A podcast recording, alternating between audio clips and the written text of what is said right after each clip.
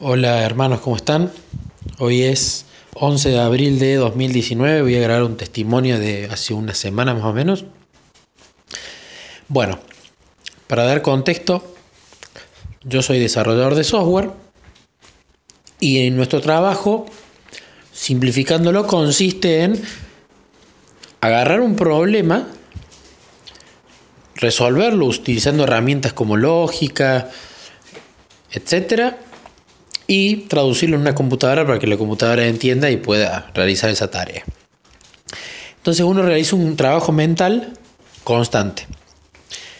De hecho, una de las peores cosas que considero que le puede pasar a uno es estresarse mentalmente en el trabajo porque cuando llega a la casa y es la hora de dormir, no puede dormir porque físicamente quizás no se agotó, pero la mente está destrozada, de cansada y cuesta dormir porque si bien hubo una pérdida de energía por la actividad cerebral, cerebral no hizo uno quizás su actividad física diaria como para que el cuerpo esté cansado también. Y bueno, desde que antes de conocer a Jesús, yo todos los problemas los trataba de resolver por mí mismo. Cuando me salían me sentía un mismísimo semidios parado en una montaña. Y cuando no me salían los problemas, me sentía el desarrollador más inútil que existía. Tenía, iba por esos activos emocionales constantemente. Por momentos me sentía un espectáculo, un gran desarrollador, incluso creo que ese, eso cavó mucho en el orgullo y fue algo en lo que Jesús tuvo que trabajar mucho, pero cuando no me salían las cosas, iba para el lado contrario. Me sentía un inútil que no valía nada. Totalmente poco sano, como se puede ver. Pero ¿qué pasa? Desde que empecé a, conocer a Jesús, quise probar algo en el trabajo. Y le dije, Jesús, voy a probar a trabajar con vos, hace ya mucho tiempo. Entonces, cuando tenía tareas, usualmente las iba charlando con Jesús, las iba desmenuzando con él, me sentaba, agarraba un papel, una lapicera y le decía, bueno, Jesús, vamos a diseñar junto la solución. Mira, el problema es este. ¿Qué te parece si lo encaramos por este lado? A ver qué opinas vos. Y iba charlando en mi mente, haciendo diagramas, charlando el problema con él.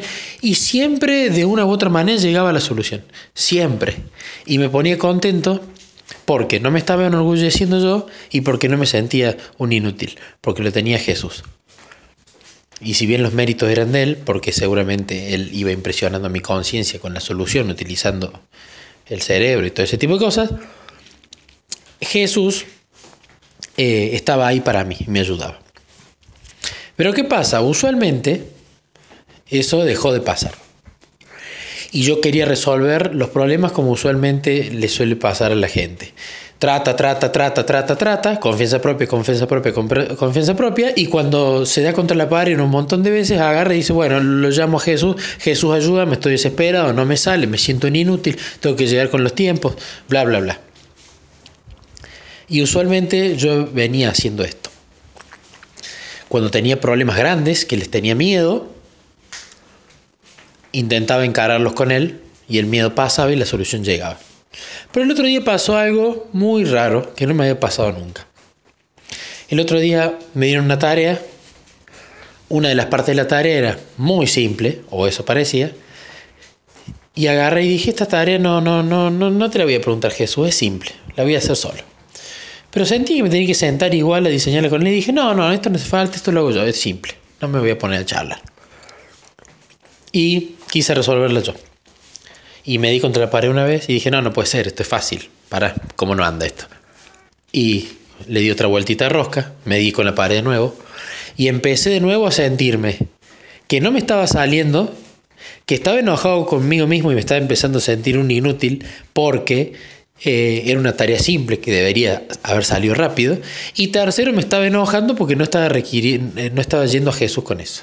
Y estaba llegando el final del día y yo no quería llevarme ese problema en la cabeza a mi casa porque cuando uno se lleva el trabajo a la casa es contraproducente. Entonces quedaban 20 minutos y le dije, bueno Jesús, me voy a siento que me estás diciendo y que me estás impresionando que me sienta resuelvo con vos. Bueno, me voy a sentar resuelvo con vos, pero no, no veo cómo no sale. Y agarré, me senté, la pizarra en mano, taca, taca, puse a hacerme los diagramas, los charlaba con Jesús, y si vamos por esta opción, y si vamos por aquella otra, y venían impresiones en mi mente, ah, bueno, entonces vamos a ir por esta solución, y sacamos esto porque no sirve, etcétera, etcétera. Y quedó el diagrama, tac, y estaba la solución ahí. Me quedan pocos minutos para irme, así que fui a la computadora, agarré, escribí todo el código para la computadora, probé la solución y anduvo. Y me volví a mi casa contento. ¿Qué pasó el otro día? El otro día me levanto con mi meditación diaria. Y me puse a meditar en Josué 7. Y en Josué 7, entre otras cosas, era el engaño de, de creo. Pero lo que a mí me llegó y que sentí que Jesús me mostró era lo que había pasado en la conquista de Jai.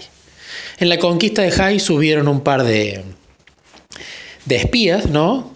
A ver el pueblo, lo vieron el pueblo y dijeron, ah, estos son pocos. Y dijeron, no, con 2.000, 3.000 hombres 2.000, 3.000 hombres lo barremos. No hace falta que traslademos a todo el pueblo, eso vamos a tener que trasladar todo el ganado, vamos a tener que trasladar un montón de gente, el lío que eso implica, levantar las carpas, organizar, tener en cuenta los más ancianos que se mueven más despacio, los niños que va a haber que estar parando. No, no, esto con 2.000, 3.000 hombres barremos high y listo.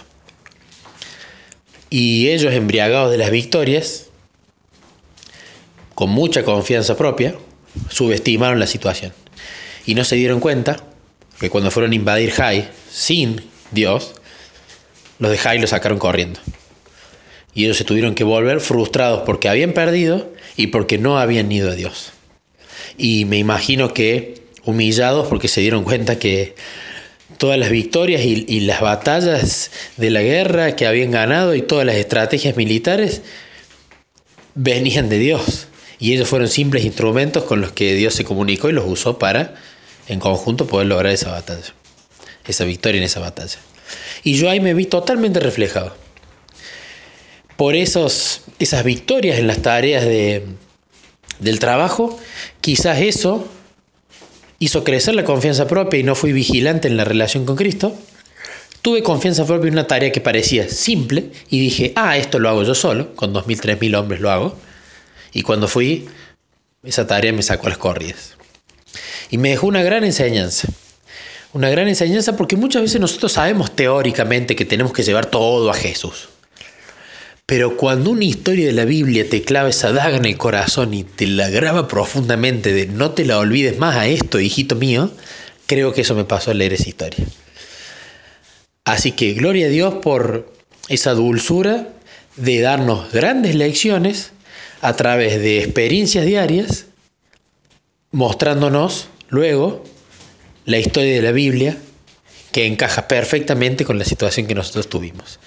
Así que cuento este testimonio, primero para la gloria de Dios, segundo para que llevemos tareas pequeñas o grandes, siempre las planifiquemos con Jesús y no que las planifiquemos solos y después pidamos la bendición encima ni que tampoco lo busquemos cuando vamos y nos damos contra la pared constantemente y cuando ya estamos desesperados, bueno, ahí Jesús ven y ayúdame que estoy desesperado. Así que bueno, comparto este testimonio con ustedes. Ojalá sea de bendición.